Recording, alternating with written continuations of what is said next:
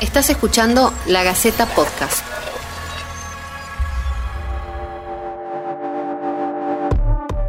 Las epidemias de dengue son cada vez más graves.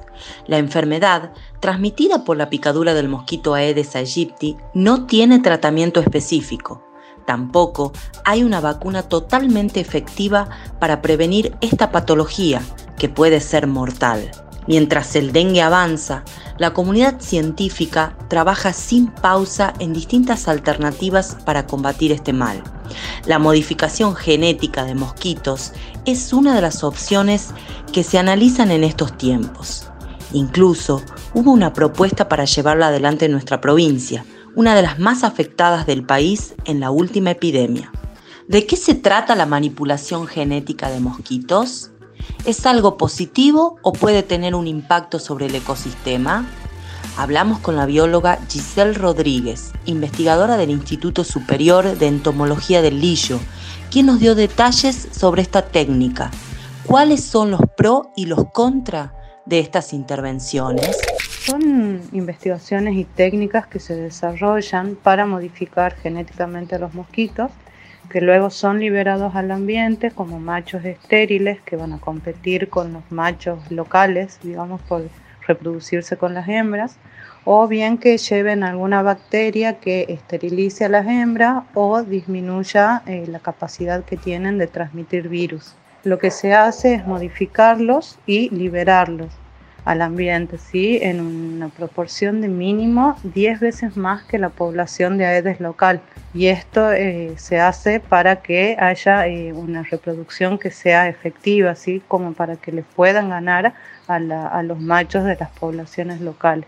Eh, esto, o sea, significa una gran cantidad de mosquitos más en el ambiente y a la vez también es necesario el bienestar de estos mosquitos que se liberan, eh, o sea que eh, todas las medidas de emergencia, de control que se hacen en emergencia por, eh, por brotes de dengue se dificultarían en ese caso. Algo que tienen estas técnicas es que no se sabe si realmente todos los mosquitos que se liberan están estériles o si estos pueden mutar y ser un problema mayor o también si en el proceso se liberan hembras. Por experiencias que han pasado, por ejemplo, en Brasil, se ve que no tienen buenos resultados especialmente si no hay continuidad en, la aplicación de estos experimentos. ¿no? En Tucumán, en zonas como la nuestra, donde hay eh, todos los años, si bien no hay brotes, pero sí hay eh, circulación, no solo de dengue, sino de Zika también, por más casos aislados que haya,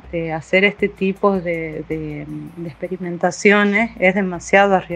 Podría complicar la situación sanitaria porque no solo estamos hablando de los mosquitos locales, eh, sino de una liberación masiva de mosquitos que van a estar disponibles en el ambiente y no conocemos demasiado. Y no se tratan los criaderos, la proliferación va a ser continua y constante y eh, cada vez vamos a tener que estar liberando más mosquitos modificados al ambiente con lo que esto eh, significa en cuanto al impacto adverso que pueden tener sobre las poblaciones locales y aparte el gran gasto económico que esto implica. Como bióloga, investigadora, yo soy un poco prudente con el tema de la manipulación y la liberación de mosquitos, este, porque conocemos muy poco sobre las implicancias a mediano o largo plazo como para usarla como una herramienta de control exclusiva, incluso como algo que ayude a, las medidas de control eh, y de, prevención y de control de la Aedes aegypti esta herramienta este, es, bastante complicada, puede ser riesgosa, eh, empeorando la situación en la que nos encontremos, en la situación epidemiológica que nos encontremos. ¿Qué tan lejos estamos en Tucumán y en el país de que pueda experimentarse con este tipo de manipulación genética de mosquitos? Le preguntamos a la investigadora del Lillo, que además es asesora del Sistema Provincial de Salud.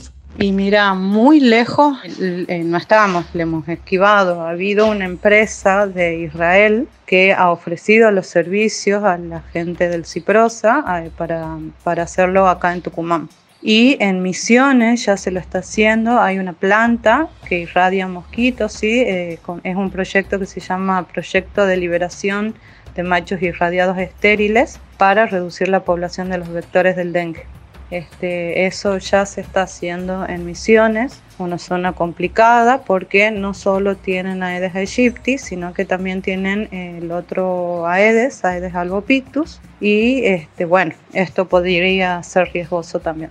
Eh, yo no recomiendo este tipo de, herramientas, eh, ni como exclusiva ni como alternativa, porque bueno, eh, implica este riesgo sanitario que yo te estoy comentando. me parece que lo que se gasta en este tipo de, de intervenciones se lo puede aplicar a la prevención, a la prevención tradicional, al saneamiento ambiental, que no solo nos ayuda a reducir a los mosquitos de Aedes aegypti, nos ayuda a reducir cualquier tipo de otro mosquito, cualquier otro de insecto o artrópodo de importancia sanitaria, eh, nos ayuda a vivir mejor.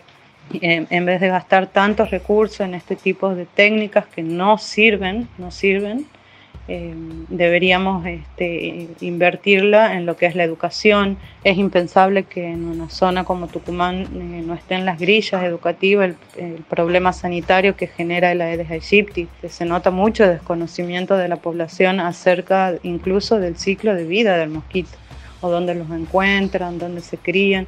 Al Aedes aegypti lo, lo prevenimos y lo controlamos cuidando el ambiente y viviendo en un ambiente sano y seguro. ¿Alguna vez se podrá eliminar el dengue? ¿O tendremos que acostumbrarnos a convivir con esta enfermedad? Los especialistas no tienen una respuesta concreta. El mecanismo de transmisión del virus es complejo y todavía sigue siendo un misterio que involucra factores como la densidad de las poblaciones de humanos y vectores, los serotipos circulantes, el clima y las condiciones ambientales. Lo que se sabe con exactitud hasta ahora es que la medida más eficaz contra el dengue es reducir la cantidad de mosquitos, sacando todos los recipientes que acumulen agua. Esto fue La Gaceta Podcast.